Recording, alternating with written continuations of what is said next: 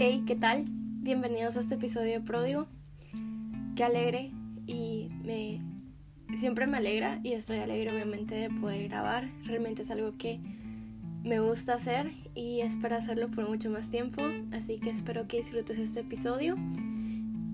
Tómate un tiempo para escucharlo. Sé que mis episodios no son tan largos, pero y no sé si son necesarios, pero ah, aquí estamos haciéndolo. Así que toma tu café. Ahorita me estoy tomando una taza de café colombiano de es grano arábica y muy suave para mi gusto. Pero está bueno. Igual el café de Guatemala es mejor. Así que toma tu taza de café. Ponete cómodo. Si no te gusta el café, agarra té. Si son más fit, agarra agua. Y si son más fat, agarra tu Coca-Cola. Pero la cosa que que no sea una tarea escuchar podcasts, sino que sea más algo relax, pero que en fin te ayude en algo, así como me ayuda a mí también.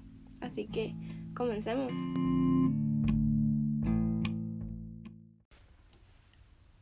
Hay episodios que los inspiran conversaciones y este sin duda es uno de ellos. Realmente ayer me estaba acordando las veces en las que las personas piensan que no soy cristiana por cómo hablo, por cómo me visto, por la música que escucho. Y generalmente aquí en Estados Unidos, bueno, aquí donde yo vivo, las iglesias relevantes, entre comillas, no están muy de moda. O bueno, muy, más bien dicho, no está muy de moda conforme al grupo en español. O sea, las iglesias siguen siendo aquellas de las que cantan coritos, las mujeres van en falda, no se maquillan, hombres siempre en traje y realmente no está mal. Pero me acuerdo, como tenía diciendo cuando me llamaron que yo no era cristiana solamente porque no usaba falda. Y eso que yo ya era cristiana cristiana, no era cristiana de mentiras. y me acuerdo que tuve este medio debate con esta chava. Y me dijo que en la Biblia decía que tenía que usar falda y yo me reí porque le dije, pero si Jesús usaba túnica, o sea, usaba vestido, güey. Pero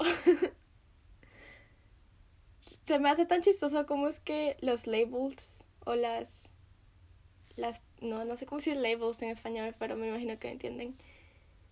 De conforme a la iglesia cristiana han cambiado, ¿verdad? O sea, que de que las mujeres usan falda y los hombres traje a de que los hombres ahora usan skinny jeans y chaquetas de de jean.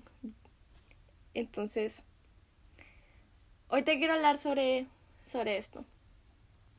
¿Cómo es que dejamos que las influencias, cómo es que dejamos que las cosas que están pasando alrededor de nosotros se metan a nuestro cristianismo y, dejemos de ir un cristianismo nuestro? Un cristianismo que al fin tiene que ser diferente para cada uno y no como una máquina. Si a ti te gusta usar chaquetas o de, de, de jean está bien. Si a ti te gusta usar chaquetas de cuero, está bien. Si a ti te gusta usar skinny jeans, está bien, porque a mí me gustan. Es algo que me encanta. Me gusta usar esas botitas de líder de alabanza, me encantan. Me encanta usar sneakers. Pero era algo que lo hacía antes de, de que se pusiera de moda. Y no, no le veo nada malo a las modas.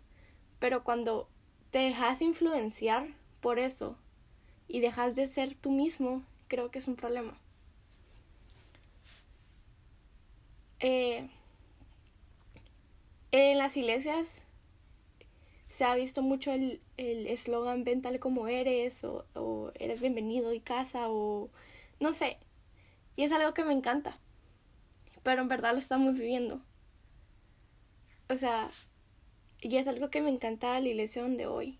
Que no necesitas ser alguien o algo o creerte algo que en realidad no sos para poder llegar. Veamos a las personas con ojos abiertos así. Y antes era como que los religiosos, entre comillas, si yo llegaba con pantalón era que me miraban feo. Pero ¿cómo estamos tratando a las personas que llegan en faldo sin maquillaje en nuestra iglesia? Amémoslas también.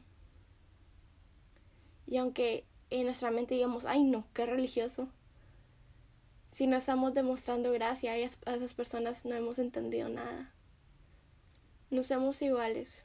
Y no te estoy diciendo que esas personas sean malas, pero no seamos iguales a los religiosos que alguna vez nos rechazaron. No seamos iguales a, a las personas que te ven mal en una iglesia simplemente porque tienes un arete en la nariz. No seamos ese tipo de personas, pero al revés, ¿me entendés? No hagamos eh, excusas, no, no, no excusas, no nos hagamos ideas en nuestras mentes sobre que una persona es religiosa simplemente porque le gusta usar una falda hasta el tobillo. O, ay, no, que, que se cree santa, algo así, nada. Vivamos nuestro cristianismo así como, como en verdad debe ser, un cristianismo propio.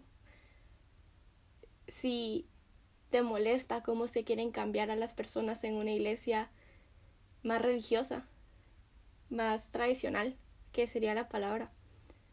No querramos cambiar a las personas tradicionales que llegan a las iglesias relevantes. Simplemente. Amemos como Jesús lo haría. Eh, también, o sea, no sé de dónde vino ese tema, pero no era el tema que quería abordar. Bueno.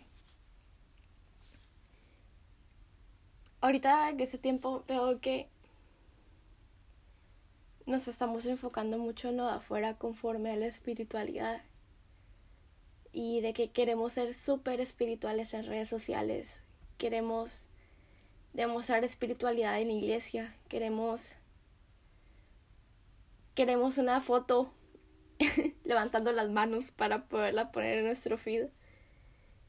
Y realmente entro en paréntesis, yo siempre quería una foto así porque en realidad soy yo las que tomo las fotos. Así que no me molestaría, o sea, si algún día voy a su iglesia, tómame una foto así en la alabanza porque realmente quiero una. Cierro paréntesis. Pero estamos hablando realmente a Jesús en nuestras vidas. ¿Qué es lo que tu, tu, tu exterior habla sobre Jesús? Porque yo muy bien puedo ser la peor cristiana.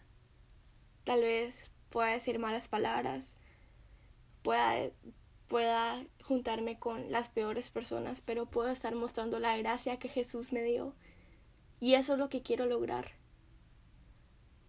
No quiero mostrar un cristianismo perfecto donde yo, donde yo me mire perfecta, donde digan, ay, qué ejemplo de niña, mira, no sale de su casa, no, no dice malas palabras, no, no se junta con gente mala, no.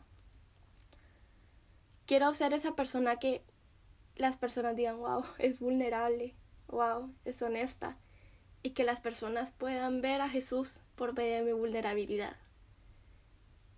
Ese es el tipo de cristiana que quiero ser.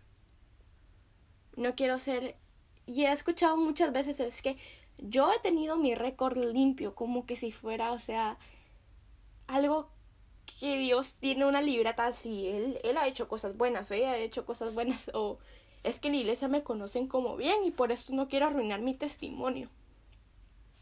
Por juntarme con una persona pecadora no quiero arruinar mi testimonio, o por esas juntas vas a arruinar tu testimonio.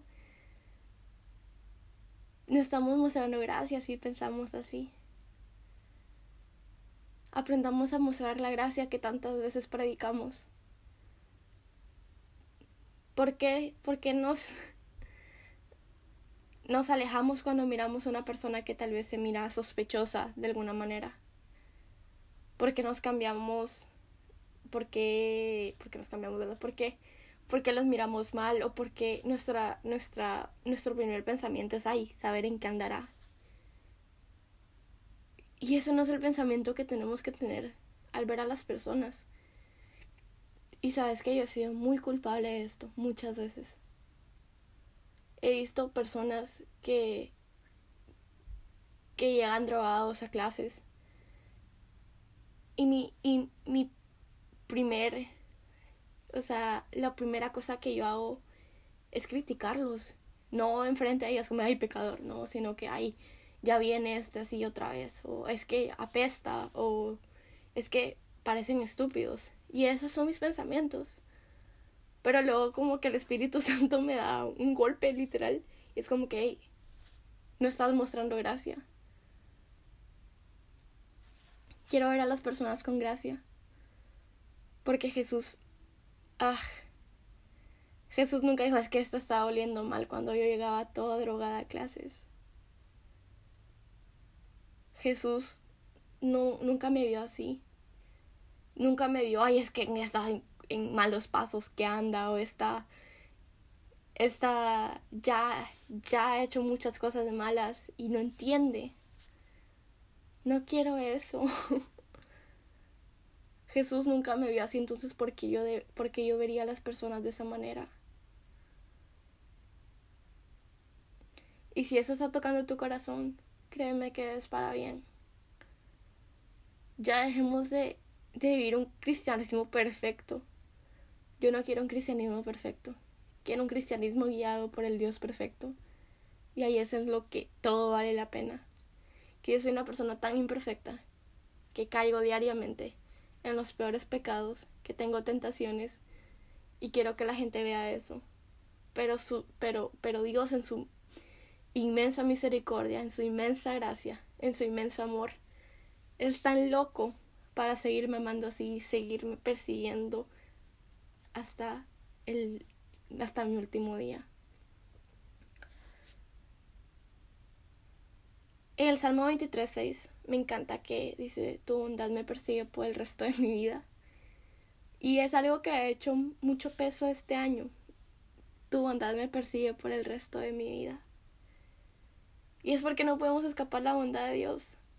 En cada lugar que vayamos vamos a ver a Dios. Él es creador de todo. Así que cada vez que mires un atardecer, ahí está Dios. Cada vez que mires un animalito, ahí está Dios. Entonces, literal, la bondad de Dios te persigue porque Dios te da un reminder todos los días que Él está en todo, también en ti.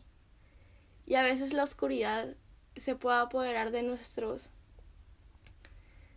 de nuestros cuerpos, de nuestra alma, pero siempre va a haber luz. Porque Jesús nos va a perseguir hasta el resto de nuestra de nuestra vida, o sea, siempre nos va a estar persiguiendo. Y si tú de alguna manera te sentís alejado de Dios, créeme que Él está ahí.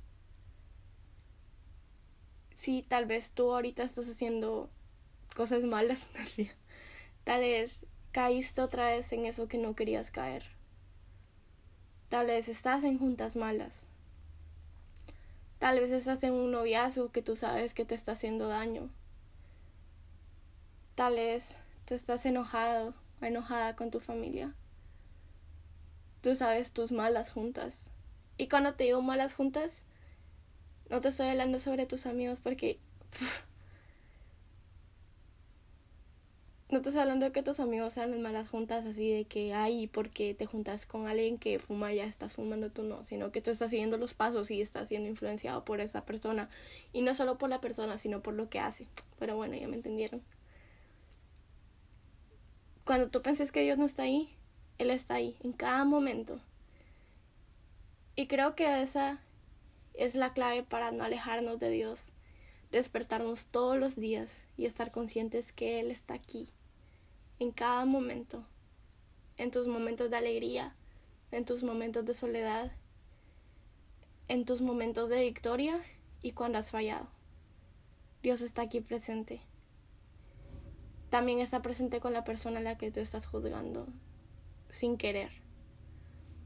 También Dios está presente en la vida de la, de la persona de la que estás hablando mal. Ay, ¿qué es eso? bueno, ahí saben que edito mis podcasts, así que acaba de pasar con un camión ahí, pero bueno, me quitó mi flow. Pero bueno, Dios está ahí, en todo momento, con cualquier persona. Y creo que esa es la clave también del cristianismo, saber que tanto como tú sos un hijo de Dios, la otra persona con la que quieres pelear, la otra persona con la que estás enojado, la otra persona con la que de la que estás hablando mal, Dios está ahí con ellos. Así que ya. Espero que te haya gustado este episodio. Acuérdate de seguirme en redes sociales y también te voy a dejar las redes sociales de podcast cristianos en español para que encontres otros podcasts mejores que estos, que, que este obviamente, pero igual, tiene muy buenas recomendaciones diarias, así que...